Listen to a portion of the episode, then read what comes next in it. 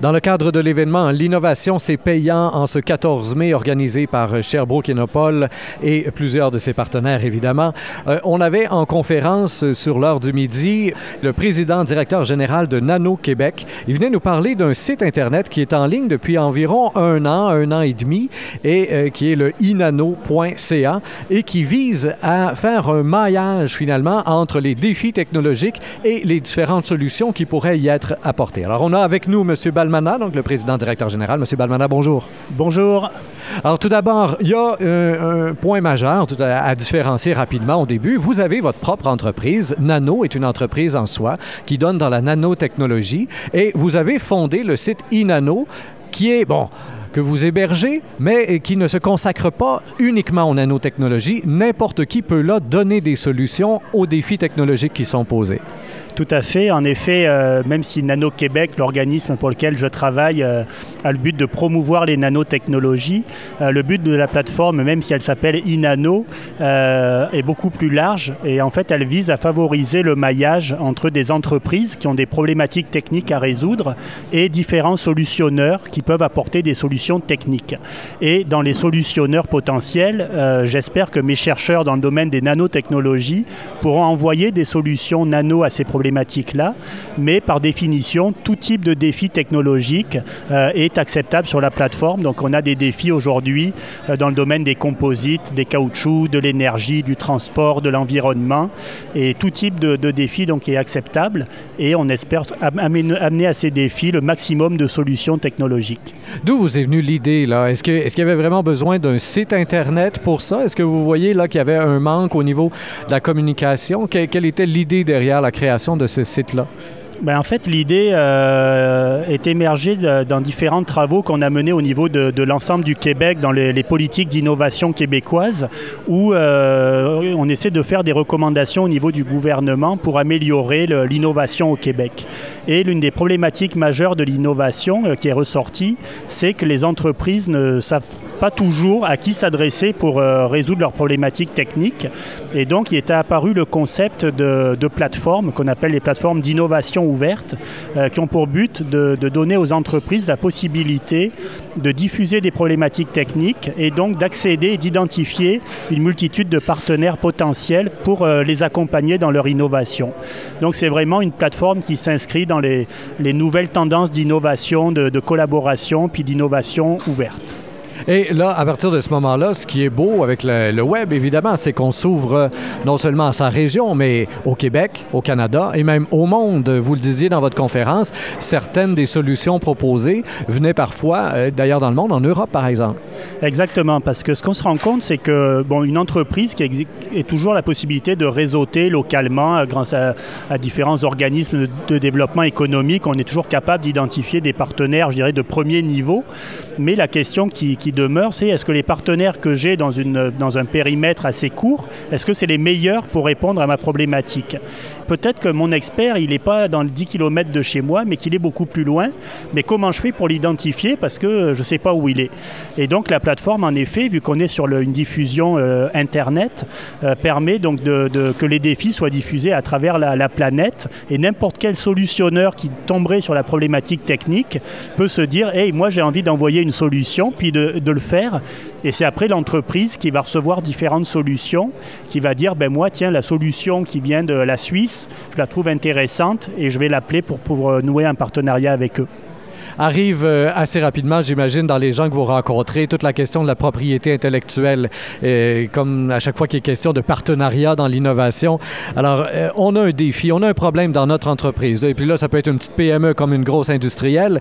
Euh, on a un, un problème, un défi, on poste ça chez vous. Comment est-ce qu'on fait pour euh, être sûr de ne pas déjà dévoiler de secrets industriels à travers tout ça?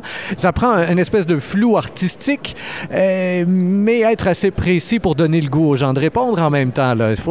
Comment est-ce que vous euh, orientez les gens qui déposent des défis chez vous? Exactement. Donc, tout est dans l'art de la rédaction du défi.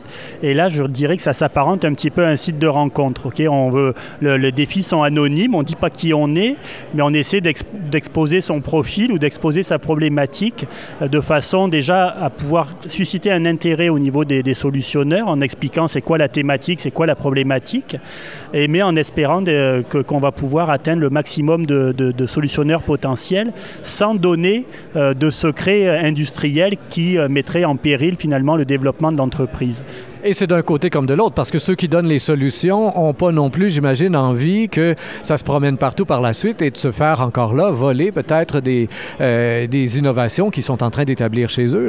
C'est ça. Donc au niveau des solutionneurs, c'est un petit peu la même approche. Ce qu'on demande aux solutionneurs, c'est pas de donner la solution en tant que telle, mais plutôt de démontrer que ce qu'ils ont fait dans le passé, les résultats qu'ils ont déjà obtenus, les publications qu'ils ont fait euh, dans le secteur, avec des résultats intéressants, peuvent être appliqués à la problématique qui est exposée. Donc on essaie de, le solutionneur essaie d'attirer l'attention de l'entreprise en montrant finalement l'expertise qu'il a développée dans les années passées, mais non pas forcément en donnant la solution exacte au problème.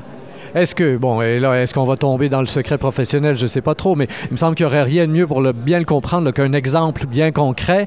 Est-ce qu'il y a un des exemples de maillage que vous avez fait depuis un an et demi, et vous le disiez à la fin en présentant des statistiques, il y a quand même 27 projets. Il y a eu comme 130 défis industriels de déposer depuis un an, mais euh, là-dessus, il y a 27 projets qui ont euh, clairement euh, résulté de ça, de maillage à partir du site Inano, et qui ont amené pour 8 millions de dollars de financement euh, que vous avez réussi finalement à réseauter avec les différents organismes de financement. Alors, c'est pas rien. Euh, est-ce que vous auriez un exemple qui vous vient euh, qu'on puisse exposer à nos auditeurs? Ben, je donnerai un exemple qui va inclure les nanotechnologies pour vous montrer en même temps que les nanotechnologies s'appliquent vraiment à des, domaines euh, complètement, euh, je dirais, conventionnels. Euh, l'année dernière, donc, on avait un projet qui visait à développer, améliorer les propriétés thermiques d'un tuyau de géothermie. Donc on parle d'un tuyau, un tuyau de géothermie pour maximiser la prise de chaleur dans le sol et puis créer de l'énergie à partir de, de l'énergie qui est stockée dans le sol. Et ça prenait une technologie pour améliorer l'échange de chaleur entre le sol et puis le, liquide. Donc tout se passait au niveau du tuyau.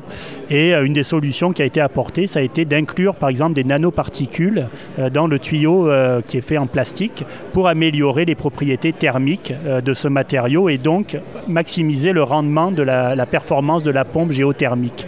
Donc c'est un cas qui a été développé grâce à la plateforme et qui a donné lieu à un produit qui est aujourd'hui commercialisé. Et qui détient après ça la propriété intellectuelle de ça? C'est vous? C'est la compagnie en question? C'est partagé? Je dirais, euh, c'est vraiment au cas par cas à chaque projet.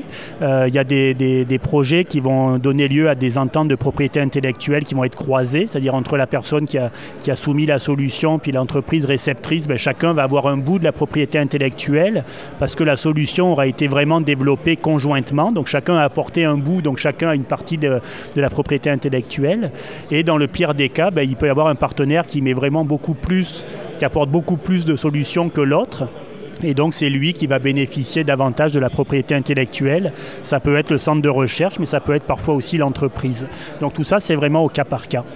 Alors, les entreprises qui nous écoutent aujourd'hui et qui ont justement des défis technologiques, qui font face à quelque chose, là, puis ils veulent aller chercher des ressources ailleurs, vont tout simplement sur le site c'est quoi? On s'ouvre un compte, euh, comme on s'ouvre un compte sur Hotmail, sur n'importe quel site de rencontre ou je ne sais pas trop, et on peut dès lors déposer son défi. Est-ce qu'il y a un filtre à quelque part? Est-ce que vous repassez en arrière pour corriger ou quoi que ce soit?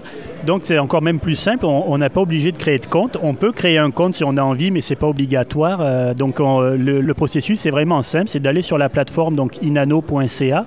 Et puis, il y a un onglet qui s'appelle Soumettre un défi, où vous avez un petit formulaire à remplir donc qui, qui va exposer la problématique.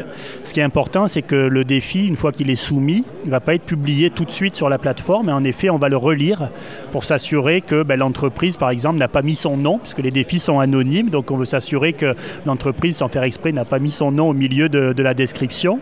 Et on va essayer d'enlever tous les détails qui permettraient peut-être d'identifier l'entreprise. Alors, je donne un exemple. Euh, si on écrit une entreprise qui est, leader mondial de la fabrication d'avions cherche à améliorer une propriété d'un matériau composite, ben, on a deux, trois idées qui nous viennent en tête. Là. Et le fait que l'entreprise est leader mondial dans le domaine de l'aéronautique, ça n'apporte rien pour le solutionneur dans le sens que c'est pas ça qui va changer ou pas la solution. Donc c'est le genre d'information qu'on va suggérer à l'entreprise d'enlever pour justement qu'elle puisse garder son côté anonyme et, et, que le solutionneur ne se dise pas hey ça ça doit être telle ou telle entreprise et donc de vraiment garder l'anonymat. Parfait. Donc, le rendez-vous sur inano.ca pour les entreprises intéressées. Nous avions avec nous Benoît Balmana, président directeur général de Nano Québec. Merci bien de votre collaboration. Chers auditeurs, comme toujours, je vous invite à partager cette entrevue sur Facebook, Twitter et autres réseaux sociaux. Au microphone, Rémi Perra.